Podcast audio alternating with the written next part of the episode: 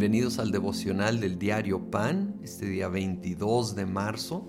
Vamos a continuar en el capítulo 11 de Romanos, versículo 16. Dice, si se consagra la parte de la masa que se ofrece como primicias, también se consagra toda la masa. Si la raíz es santa, también lo son las ramas.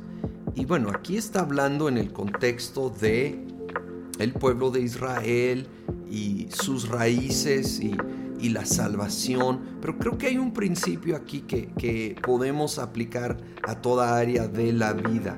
Cuando lo primero es entregado al Señor como primicias, lo demás es apartado para Él también. Eh, que eso quiere decir consagrado, santo en sí quiere decir apartado cuando nosotros le rendimos lo primero a Dios, sea de nuestro tiempo, talento, tesoro, viene una bendición sobre lo restante de esa área de nuestra vida. ¿sí? Esto no es una, no es una fórmula, obviamente tenemos que ir honrándole con cada aspecto de cada área de nuestra vida. Pero hay algo, algo sucede cuando honramos a Dios con lo primero, con las primicias. Viene esta, esto, esta bendición de ser apartado para Dios.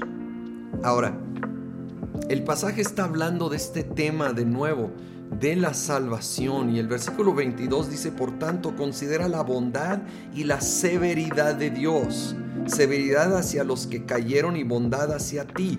Pero si no te mantienes en su bondad, tú también serás desgajado. Y si ellos dejan de ser incrédulos, serán injertados, porque Dios tiene poder para injertarlos de nuevo.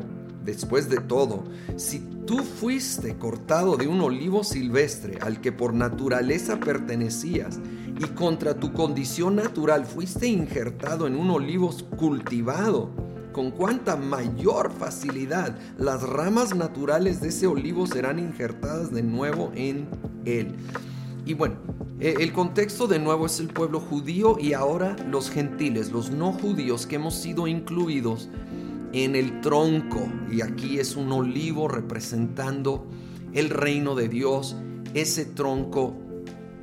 Y cómo es por pura misericordia que hemos sido injertados y cómo el que rechazó a Dios ha sido arrancado de allí y cómo nunca debemos de caer en el gran error del orgullo, sino con humildad reconocer que estamos incluidos y aceptos y amados por gracia, por misericordia, que es gran parte del tema de todos estos pasajes. Deberás tener esta actitud de humildad y un amor, ojo, un amor por el pueblo judío, porque ellos siguen siendo el pueblo escogido de Dios. Una vez escogí, es, escuché a un hombre decir y se me hizo una buena ilustración, es como el hijo pródigo de Dios. Sí, se ha alejado, la gran mayoría lo han rechazado, pero sigue siendo hijo, amado. Oremos por la salvación del pueblo judío, la bendición y la paz sobre Israel.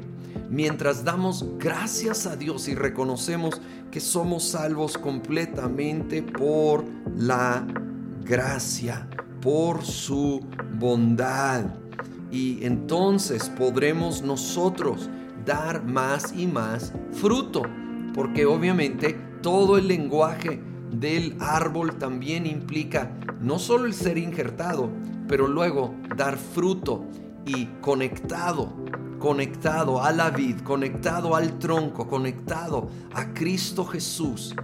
Vamos a ir dando más y más fruto para que ese árbol crezca, para que más y más vengan y se acerquen y Él el Señor Jesús sea glorificado.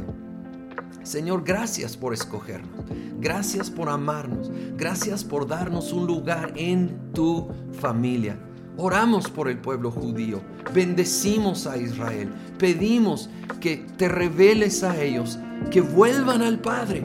Y en el Padre encuentren al Hijo, a Jesucristo el Mesías, y vengan a la salvación, así como lo pedimos para todos los que nos rodean. Oh Señor, pedimos tu salvación en tu gracia y tu misericordia, en el nombre de Cristo Jesús. Amén.